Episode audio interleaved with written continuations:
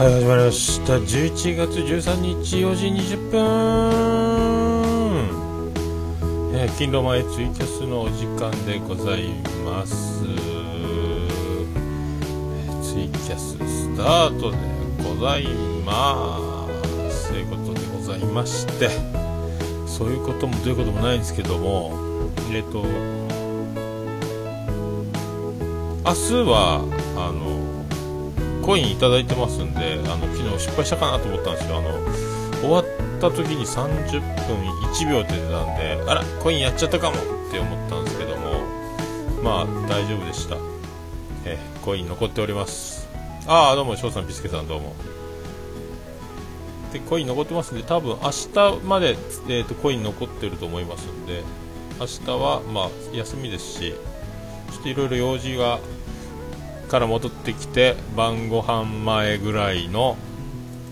明日はしゃぶしゃぶと鍋とみたいなあ虹場さんどうもです、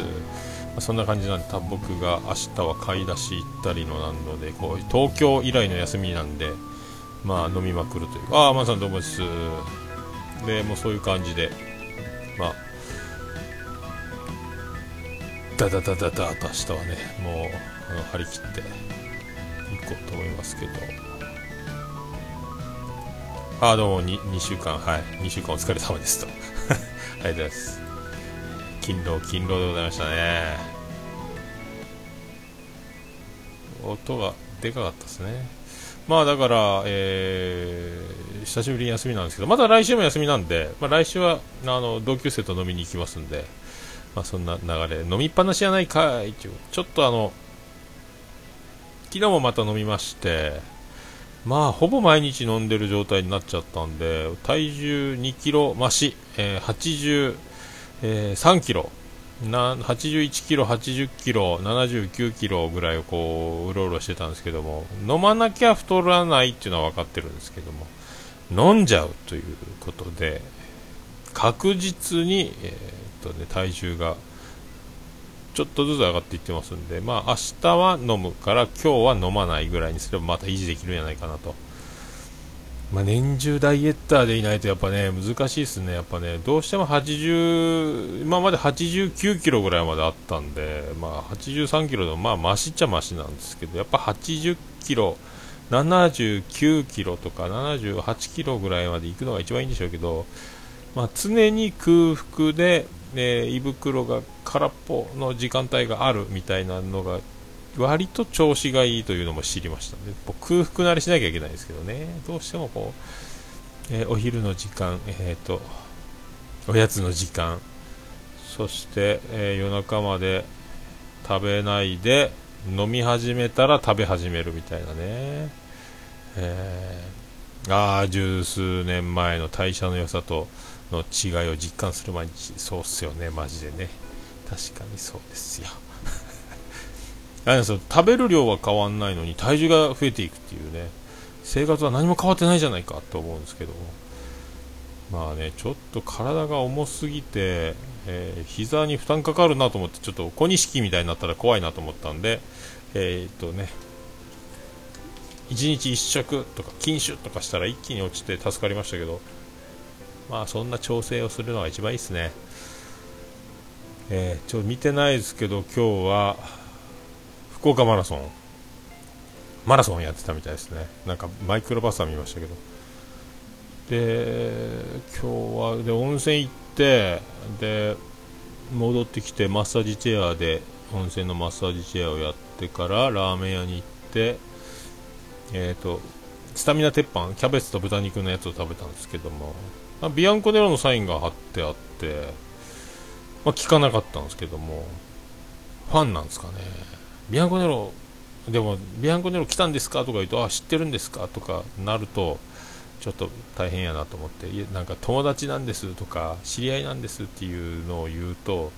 なんかこの人、自慢したいんかと思われたらいけないんで、えー、黙って出てきましたけどね。えーあんまねこのさん自慢げやなって思われるのもなんかちょっと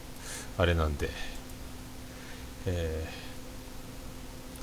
あとはですね、まあ、ちょっとまだやってないですけど、ちょっと、まあ、今日明日ぐらいにはちょっと、ちょっと勇気を出して、マジで、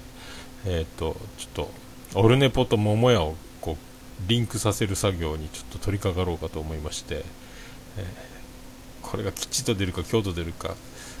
おっさん仕事中、まあまあ、真面目に黙って働きようのに、アホやんっていうのが、アホがバレるということになりますけど、黙々と一生懸命働いてる人やなと思ったのにアホやんっていうのがバレるという。これまあでも桃屋のホームページにオルネポのリンクが貼ってあってポッドキャストって書いてあって何これって思って桃屋のおっさんの「オールデイズ・ザ・ネッポン」って書いてあるって？え？これは？あのあの人がやってんの？とか、えー、なって聞いてみっかまで行ってアホやない？ってなってからの、えー、お店に来て、大将、アホやねっていう風に、まあ、言われる。この流れまで相当だから難関ではあるんですよね。まあ、聞くまでいかないだろう。こういうホームページがあってなんかやってそうやなぐらいまではまあ見るやないかなと思うんですけども、えー、バレるのが基地ですねと。まあね、まあ隠してるつもりはないんですけどね。まああの、この勝元さん、猫やんが来てあのカウンター座って飲んでて、えー、結構お客さん来てたんですけど、もうポッドキャストがとか、わーわーわーわー言ってて、この人たちは何の話をしてるんだろうか、大将なんか楽しそうに話してるけど、この人たちは何の話をしてるんだろうって思われてると思うんで。まあ、壁にはね、一面あの聞いたこともないかもしれないですけどね、あの一流有名ポッドキャスターのサインがずらっと貼ってありますんで、あれねっていう風につながる疑問に思ってたんだよっていうことにはなるかもしれないですけど。まあでお店の方とオルネポのページにも桃屋の今まではあの郵便番号813の0042とかって住所は言ってましたけど、えー、実際そのホームページをひっつけてなかったんでまあみんな本当に桃屋はあるのかと思ってこうググったりする人もまあ、いたでしょうけどもあ本当にホームページがついてるっていう風になれば、まあ、簡単にねあのもう一致するんじゃないかという。なんかねそこだけがあのちょっと若干のなんかあのお客さんに隠してるわけじゃないけど隠してるみたいななんか若干若干ですけどね。まあ言う必要も言う機会もないんですけど、まあ、ちょっと思い切ってねもうこうなると全部楽楽というかなんかねまあいいんじゃないかなっていう気がするので。まあ今日明日の作業にはなると思うんですけどね。思い切ってちょっとひっつけてみようかと思いますね。あとまあえーとね、今、この収録中もスーってあのホワイトノイズってやつが出ててでネットで今調べてみたんですけど Audacity でホワイトノイズ除去っていうのをはだどれぐらいの数値でみんなやってるのかなみたいなこうまあでも数なんかもごもごになるね。ホワイトノイズが消えたかどうかもわかんないっていう感じですね。だからやっぱもうこのままスーのままちょっと出した方が音質音はなんか潰れなくていいなと思いましたけどやっぱノイズを消すということはなんかもごもごもごもごなるってことなんでしょうね、なんかね、昼寝ぽで実験的にちょっと、今さ、何回かちょっと試しにいろいろ数字いじりながら、ノイズの除去ってかけてみたんですけど、うん、ああ、そうなんですよ、ね、適切な値知りたいですよね。かえってあれ、かけたら、本当あの、なんかあの、耳栓したみたいな、もこもこもこって、ちょっと音声潰れてますもんね。ああなるとかえって聞きづらいんやないかなっていうね。ああ裏キングさん消えます。翔さんあれどういう録音なんですか？スピーカーから裏キングボイスを鳴らしてる感じですか？そして外で撮ってる感じなんですかね。パソコンの中に取り込んでミックスしてる感じじゃなくてスピーカーで裏キング喋らせのボイスレコーダーに翔さんも生で語りかけの録音みたいな感じですかね。ね。いやそうなるとやっぱね本当にノイズガーやると相当スピーカーとねああ録音ツールで PC のサウンドカードであそうなんですか。裏キング消えるって。いやでもねスカイプ難しいっすね。僕もだからあのね重桃も撮るときにえーと、兄さんの方で録音したら僕の言葉のだから出だしが全部潰れるんですよねだから、えー、私は昨日おでんを食べましたっていうとこの足しは昨日おでんを食べましたみたいな感じで、はい、音が向こうで録音されてるんですよ。綿がギリギリ、私の足しは昨日おでんを食べましたみたいな感じになるんですよね。出ました。スケキングになっちゃうということで、ピスケさんいただきました。よいしょまあね、もともとそういう、あの、ね、えー、もう、何に関してもキングですから、あの人ね。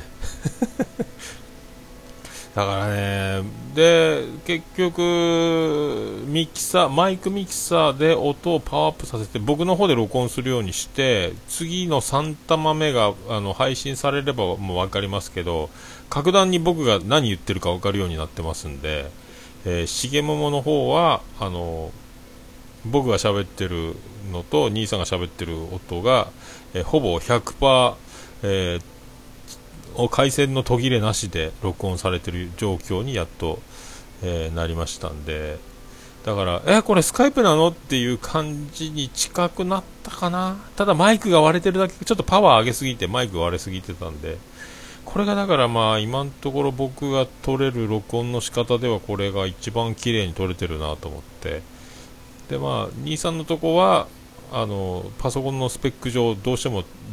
僕のってポケット Wi-Fi なんで僕の声がどうしてもなんかね最初の12文字は絶対潰れてこうちぎれたような切れたような感じで入っちゃうっていうねこれスカイプきついよなと思って。だ僕のとこで取ればうまいこと言ったんで、まあ、そのデータを、えー、兄さんに渡して、えー、兄さんにあげてもらうというですね形に。まあねもうこっちで全部やればいいんでしょうけどまあ一応タイトルと文章と、ね、えー、あと曲の、えーと、頭とケツにつける作業をやっていただいてということで そんな感じです、ね、あラジオだからもともとシースルーだっていう、リスンスルーエロキング。いやあの人ねでもなんかでも東京のイメージがかなり強くなっちゃったんですけどやっぱりあのアニメカフェで喋ってるウラキングのあこっちがウラキングだなとは思いますけどね、え、実物あやっぱあれ一応緊張緊張なんかな？緊張しとったのかもしれんしあとお酒飲んで調子を崩したのもあるし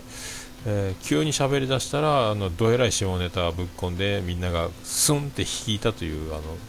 え、パワーが本当に違いますんで、あの人ね。あ、そうだ、あとは今日、町内会の、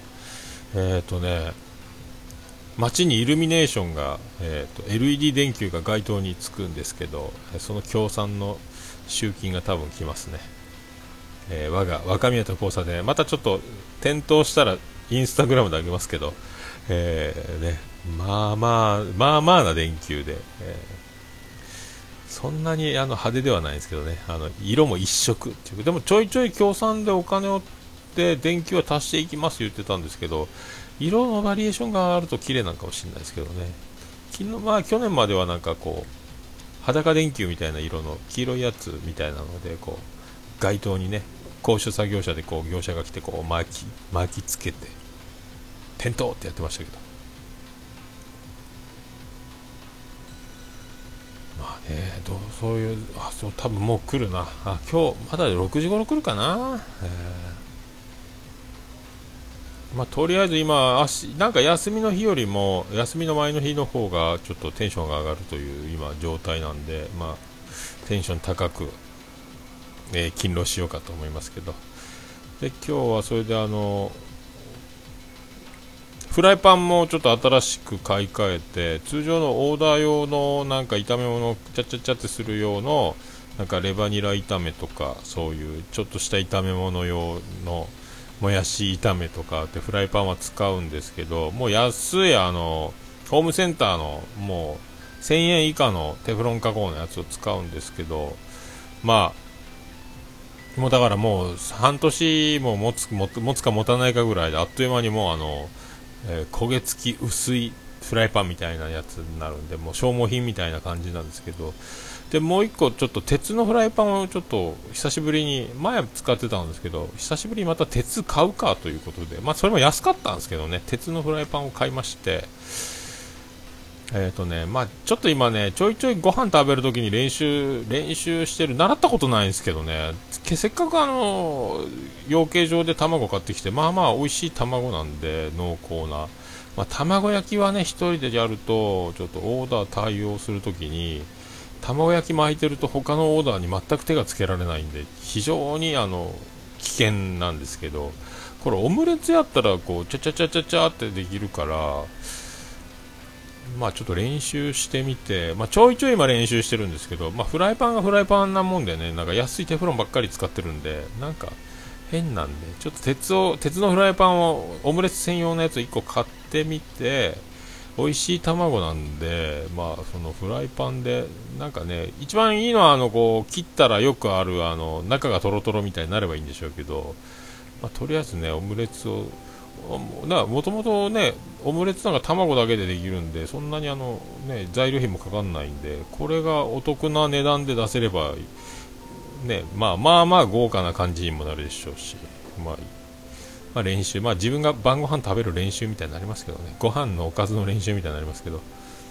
なんかにオムレツをつけるか、オムレツだけで、なんかケチャップかマヨネーズで、とりあえずつまみとつまみの中継ぎリリーフみたいなやつで食べませんか的なね、卵焼きよりもすぐ負けるからですね、ちゃちゃちゃっと。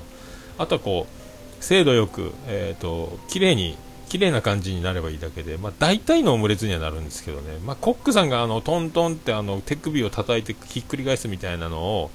習ったことがないんですよね。習ったことないんですけど、テレビでは見たことあって、で、なんかやってみようかなと思ったら、あ、できるって思ったんで、えー、800円取れる。あれでも、卵だけ、ね、なんかバターとかちょっと入れるんでしょうけどね、卵だけでやっぱ800円とか取れば、まあ、どんなに高くても1個、まあ、100円もしないですから、もう相当儲かりますけどね、利益率的にはね、そのオムレツ1個売ったからって明日ご飯が食べれるかって言ったら そういう収益ではないですけど、利益率的には、数字的にはね、パーセンテージ的には卵を使うと、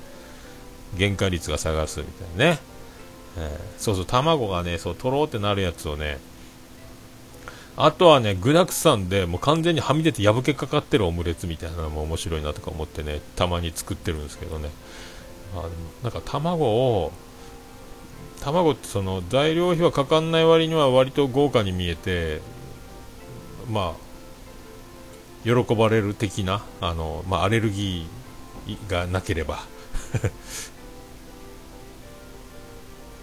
まあね、さすがにもう10年以上やってまして、そういうなんか、習ったことないんでね、まあテレビで見たりだけなんで、まあね、意外とね、多いんですよね、そうね、確かに。意外と多いんですよね。やっぱ意外にあのコックさんがやってるような手首トーントーンってやって、なんか芸能人もチャレンジみたいなので、あ、失敗した、落ちちゃったとかやってる。なんかでもトーントーンってやったら意外にくるくるって、あ、なったと思ったんで、僕だから意外にできるかもって今思ってるんですよね。だからちょっと鉄で専用のフライパンにすればあんまりこう金たわしでゴリゴリやるようなやつじゃなくて表面にねあのさらにザラザラがなければ意外にできんじゃねえのって今ちょっと若干思ってるんですよ。なやっぱ案外まあ案外こう飲食業をやってるんで意外になんかできないと思ってたけどまあ意外にできたみたいななんか意外にそんな気がしてきましたね。たまにあの、趣味が料理ですではないんですけど、たまにこう家で今日は久しぶりに晩ご飯の当番しましたではないんで、意外にできるかもしれないっていうなんか今、ただ売り物級になるのか。で、あんまりオムレツとかオムライスとか僕そんなに好んでお店で注文したり食べたりしないんで、あんまりこう触れたことがないんですよね。だからちょ、ほんまもんを、ほんまも一回、まあ、食べてみるなり、まあ、見たりすればいいんでしょうけどね。えー、ああ、銅のね、高いですもんね。どう、なんかそんなやつやってますよね、ほんまもんはね。とりあえず鉄でやってみますけど。あ、でもアマンさんのあれもやっていかないかんですね。ちょっと真空調理のやつの。あれも今度やってみようと思ってるんですけどね。まあ YouTube でね、載ってますよね。ちょっと見てみろっかなと思いますけど。なんかでもテレビでちょいちょいなんか見たことあって、あ、こんな技絶対できんなと思いながら何年も、まあ全くやるつもりなかったんで、でもなんか卵でやってみようかなと思って、あら、意外に負けるねとか思ったんで、ちょっとね。まあせっかく卵がね、まあまあまあ美味しい卵なんで、まあ、これできるといいやろうなという、勝手にそう思ってるんですけど。う んなんかさここここ1ヶ月ぐらいですかなんか。まかないじゃないですけどちょっと作作って食べろうかなって時にちょっと遊びでやってみるみたいな感じなんですけども。意外に意外にいけんじゃねえのっていう感じになってきたんでこれ意外にいけそうになってきたらこうまた iPhone で写真撮ってホームページに上げてメニュー化を進もうと思いますけどね。はい。ああとあれです。あの、えー、ついにあの爽やかマリネ、渡辺マリネはあの販売終了をしておりますんで。まあ意外に出ないというですね、ポテサラは、まあ、よく出るんですけども、なんか福岡の人はあんま酢の物行かないんですかね、よくわかんないですけど。まあ、結局、突き出しで強制あの配布みたいになっちゃうんで、なら別に突き出しでたまにローテーションで作るぐらいでいいかみたいなね、えー、感じで、えー。まあね、季節的にもちょっとね、夏場対応したらよかったかもしれないですけどね。えー、まあそんな、そんなことを考えながら、えー、過ごしております。で、ちょっとこの、鶏の生ハムを宮崎の業者さんから入れてるんですけど、なんかポイントがたまりましたけど、どうされますかっつって、ああ、じゃあお任せでなんか一緒に送ってくださいよって言ったら、またあの豚足を串に刺した冷凍のやつと美人串っていうコラーゲンたっぷりだからでしょうねそれが何十本か30本ぐらい送ってきたのとあとあの鶏のたたきが真空パックのやつが10枚ぐらいなんか送ってきてうちは出さないんやっちゅうねんというねああ、修正君どうもです？まあ、叩き出さんのに叩きが出て、まさ、まさかの叩き出すみたいな。結局だからもう、生肉食べるわけにもいかないんで、まあ、試しにちょっと食べたは食べたんですけど、お腹を確実に壊しましたんで、やっぱ生肉って怖いなと思いましたんで、だからちょっとしゃぶしゃぶにしよっかなと思ってね、薄く切って、明日お家で、叩きになったやつをしゃぶしゃぶにして食べると、加熱してね。あと残りは、あのー、まあ、叩きになって中はまあ、焼きが甘いんですけど、その商品自体がね、ちょっとではもうステーキみたいにしちゃおうかなという家で明日。まあ、そしたらね、子供たちに食べさせられるだろうと。あとはその、えっ、ー、と、しゃぶしゃぶの中にその串を、おでんの牛すじみたいな感じの見た目ですけども、えー、あのー、豚足のやつをね、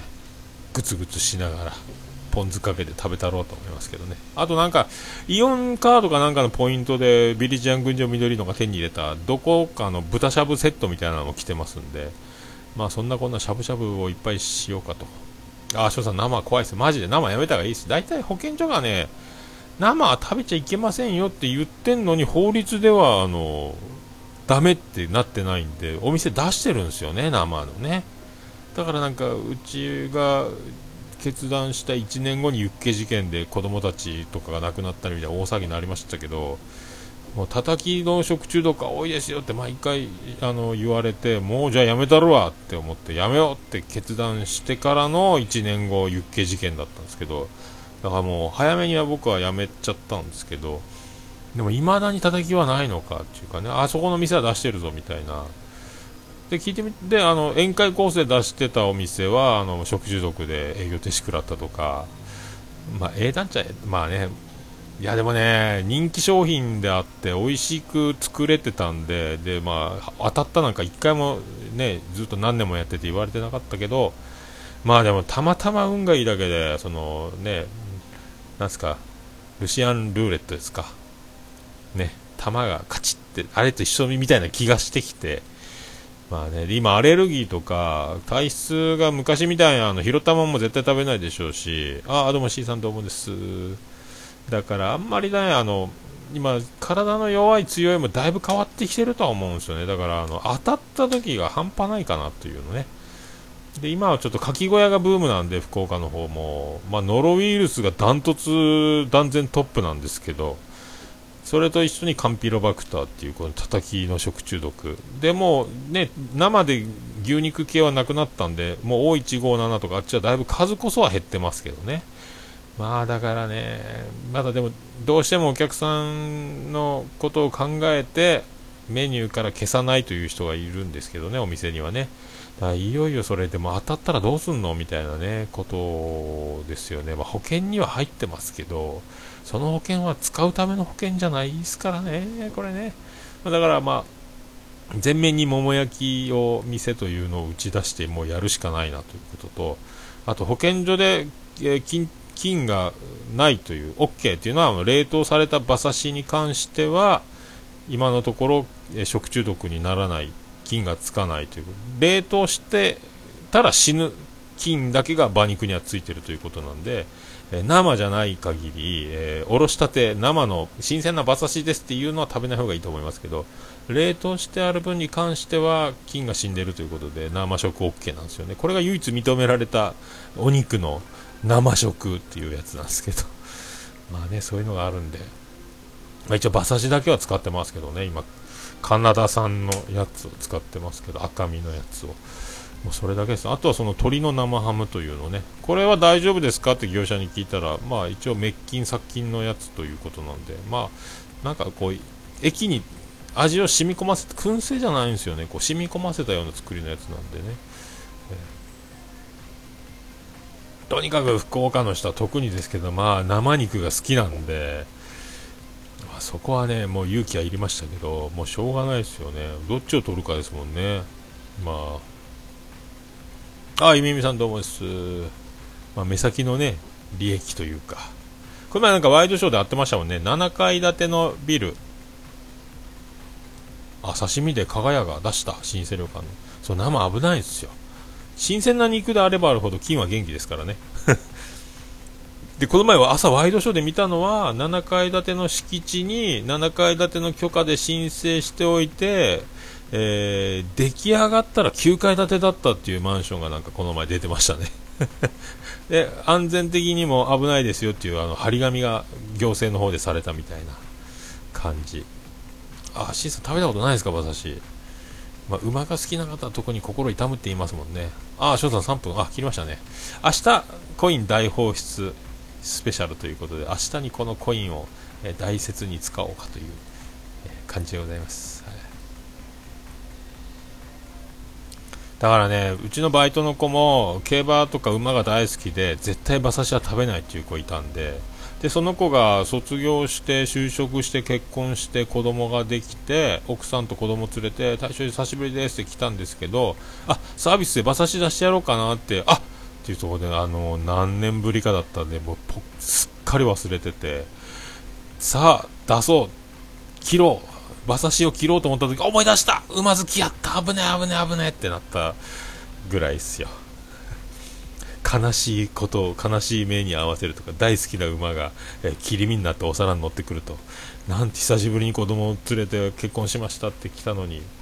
えー、大将ひどいってなるところだったんで危なかったんですけど思い出してよかったみたいなね、えー、いますね。まあ、馬刺しは美味しい。だから、あの、たてがみとか脂身の多い、なんか、まあ、えー、霜降りみたいなやつよりは、僕はやっぱ赤身の脂身のない方がさっぱり、まあ、生姜醤油で食べて、まあ、あの、誰とも、あの、ね、あの、距離の近いところでトークをしなければ、ニンニク醤油で食べたらいいんかと思うんですけどね。それは馬の運命なんで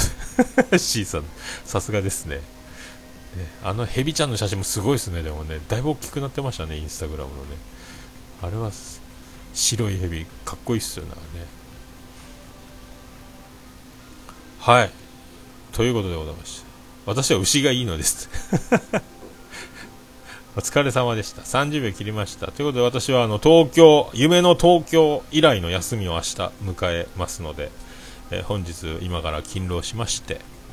えー、明日お休みということで、明日だからあのせっかくなんで、えー、コイン大放出1時間、えー、昼寝ぽになると思います。あ皆さん、あ C さんもアマンさんも俊く君もありがとうございました。お疲れ様でした。はい、それではまた明日あたり、ありがとうございました。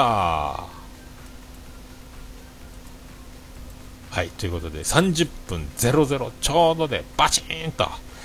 バチンと切れましたね。上手やん、だいぶ。あ、今そこで翔さんお疲れ様でしたというコメントが入りました。だいぶ上手やんというね、えー、えー、四字熟語的には自画自賛でしょうか。はい、そういうことで。まあ、明日休みなんですけど、多分、まあ、なんちゃないんで、ちょっと用事があるぐらいなんで、まあ、所用が済んだら、まあ、ホームページ作業しつつ、昼寝ぽ1時間スペシャルをやるという感じになると思います。はい。えー、それでは、明日あたりまたお会いしましょう。ありがとうございました。